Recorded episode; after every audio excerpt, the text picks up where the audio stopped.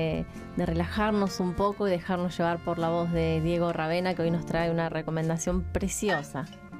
¿Eso es una bata? Eso es la tapita del termo que se cayó. Eh, como decía al principio del programa, vamos a estar presentando a la poeta argentina Verónica Yatá. Eh, ella nació el primero de febrero de 1987 en Buenos Aires.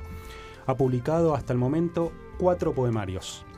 Ella salta la espuma de las olas en 2009, Allá mañana del 2013, Los perros también se va 2014 y Piedra Grande sin labrar del año 2018, editado por la editorial Sindo y Gafuri, que vamos a estar hablando particularmente hoy en este cuartito poético número 20. Tiene un blog muy interesante que se llama eh, Sigamos Tramando, eh, sigamostramando.blogspot.com.ar, donde reflexiona sobre los procesos creativos. Este, la verdad que está muy bueno el blog. Tiene eh, entrevistas escritas, más que entrevistas diría textos de autores donde hablan sobre su propio proceso creativo. Es profesora en el taller de poesía 1 de la licenciatura en artes de la escritura de la UNA.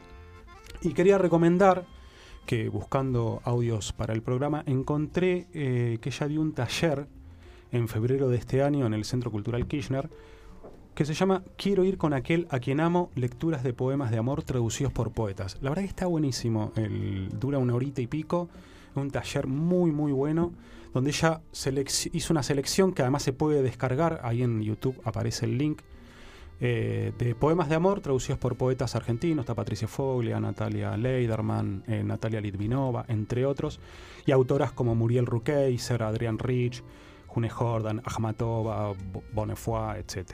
Está, la verdad que muy, muy bueno la recomendación. Se encuentra en YouTube. Quiero ir con aquel a quien amo, Verónica Yata. Muy, muy recomendable. Vamos a meternos en el poemario, si les parece. Ya eh, lo abrí y ya me gusta cómo empieza. Bueno, ese va a ser el audio que vamos a escuchar al final, entonces. no, no, pero no, el poema, eh, la frase. Ah, mira, Publicada por. Ah. ¿Cómo es No, no la quería leer. finalmente, finalmente veo que pertenecía a este lugar, pero es de Martin Gore de Depeche Mode, por eso me ah, Bueno, pero eso, ah. eso recorre ahí eh, todo el poemario, esa idea del lugar, así que no, no está mal. Vamos a ver cómo se construye este lugar entonces.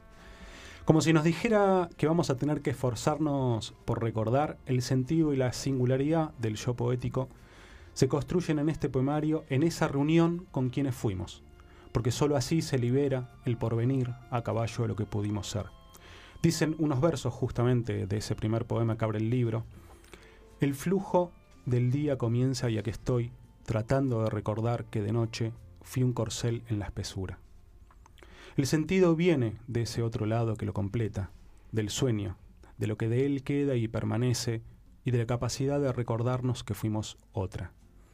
El poema actualiza aquello que actúa como por debajo y sedimenta, aunque no comprendamos del todo quién se va a quedar junto a nosotros o si van a abandonarnos. Dice en otro poema, corté maleza, lavé ropa, barrí todo menos el cuadrado de 20 por 20 donde vive la mariposa. Me acerqué para mirarla mejor como un chico en la orilla del mar se agacha y hunde sus dedos en arena mojada. La mariposa es naranja y es negra, abre y cierra sus alas, no vuela. Contra mis pronósticos vive más de un día. La ropa está seca. La doblo y pienso en los pliegues de lo nuestro. Mejor guardar esta ropa y que el tiempo pase. Ahí sigue la mariposa. Su mundo es apenas un roce en la cerámica. Abre las alas y no sé si ese dibujo tiene o no tiene la forma de una despedida. La apertura al pasado o al recuerdo dan cuenta de que la experiencia no le pertenece solo al sujeto. Lo que nos salva de la soledad y del desamor es saber que todas nuestras experiencias, aun aquellas que nos parecen más individuales, no nos pertenecen más que a otros, a otras. Somos en la trama del tiempo junto a, otros y otras. Porque, porque para comprender los hechos, las cosas que vivimos y atravesamos, hay que ir más allá de sus condiciones actuales es preciso alargar la mirada al conjunto de mundos posibles, no solo lo que es, sino lo que fue, lo que quedó, lo que pudo ser, lo que nunca dejamos de perder. Quizá por eso puede decir Verónica en un poema que lo que se tuvo una noche, si de verdad se tuvo, se tiene otra vez. O en otro poema decir, a partir de la partida del padre, que se fue pensando en esa alquimia de haberme traído para irse y de volver cada tanto, para recordarme que esa forma suya, intermitente, es también una forma de estar. Recorren también estos poemas la experiencia de lo que significa habitar un espacio, el cuerpo, el objeto deseado, un hogar, el abandono y el reencuentro del padre, la cotidianidad, el amor entre mujeres y el desamor, los recuerdos de infancia. Como dice Paula Jiménez España en el prólogo al libro, Yatá nos reconduce al valor real que el torbellino de los acontecimientos oculta. Porque es en la materialidad de la vida, en su transcurrir, que las cosas se transforman, donde las piedras se vuelven talismán, donde se recupera el amor en su capacidad de milagro y podemos ver, como dice Verónica en otro poema, las manos de una mujer volviendo pan la corona de harina. El yo poético adopta en este hermoso poemario la primera persona, para investirse y buscar así su lugar propio. La referida intimidad le sirve para enunciar la frontera que une y al mismo tiempo separa lo propio y lo ajeno. Desde aquella pequeña casa que se habitó, que era una casa a la medida que tenía yo de mí y en ella veía, como en mí, todas sus partes a la vez, hasta afirmar que hay un pequeño, un mundo pequeño pero mío. En ese mundo todavía no hay sogas que me unan o desaten al amor. Bastan las piedras, las nubes, el agua del río. Ahí, en esa transformación, transcurre quizás lo más bello de este pomario, entre lo que permanece y lo que se va, lo que parece y no es, lo que comienza y termina, en el descubrimiento de que el idilio es algo que siempre vuelve a suceder. Diría por eso que la poesía de Verónica Yatá es una poética de la esperanza porque aun cuando poetice sobre el abandono o el desamor, sobre lo que fue y ya no tenemos, habrá siempre, como ella dice, una forma de hablar sobre esta felicidad mínima en tiempo presente. Podemos entonces sentirnos caer como ese castillo que construimos en la arena, el que el viento derrumbó cuando fuimos niños, y sin embargo no llorar, porque como ella misma dice, creíamos en el movimiento de nuestros brazos, en que el tiempo de cavar iba a sernos devuelto, confiábamos en la belleza de eso que éramos capaces de hacer con arena. Si les parece, entonces vamos a escuchar el primer poema del libro que también hacía referencia a Tefi.